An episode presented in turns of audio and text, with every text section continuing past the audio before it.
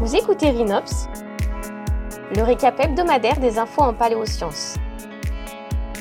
Chaque jeudi, découvrez une actualité proposée par Paléopolis. Cette semaine dans Rhinops, on s'intéresse à des signes de vieillesse chez des dinosaures.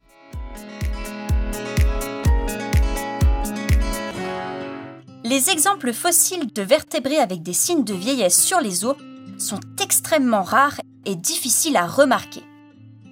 C'est pourquoi, jusqu'à aujourd'hui, les scientifiques arrivaient seulement à différencier le stade jeune et adulte chez les dinosaures.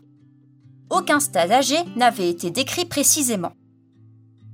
C'est avec surprise que des paléontologues ont examiné des squelettes de dinosaures à bec de canard découverts en Mongolie, appartenant à l'espèce Gobiadros mongoliensis, et qui vivaient entre moins 100 et moins 83 millions d'années.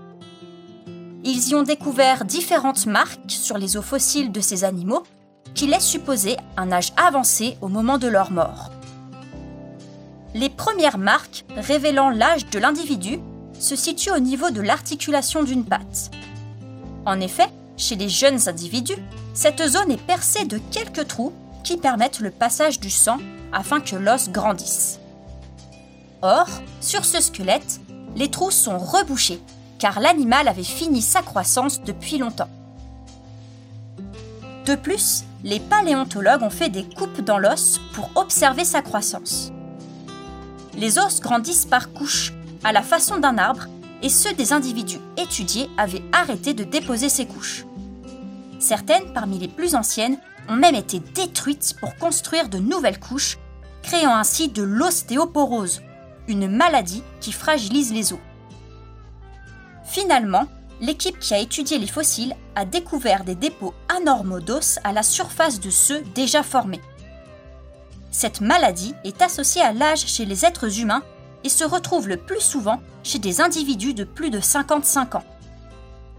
En comparant ce qui s'observe chez des animaux actuels et sur des formes fossiles, les scientifiques en ont déduit que les Gobiadros mongoliensis étaient atteints de maladies liées à l'âge.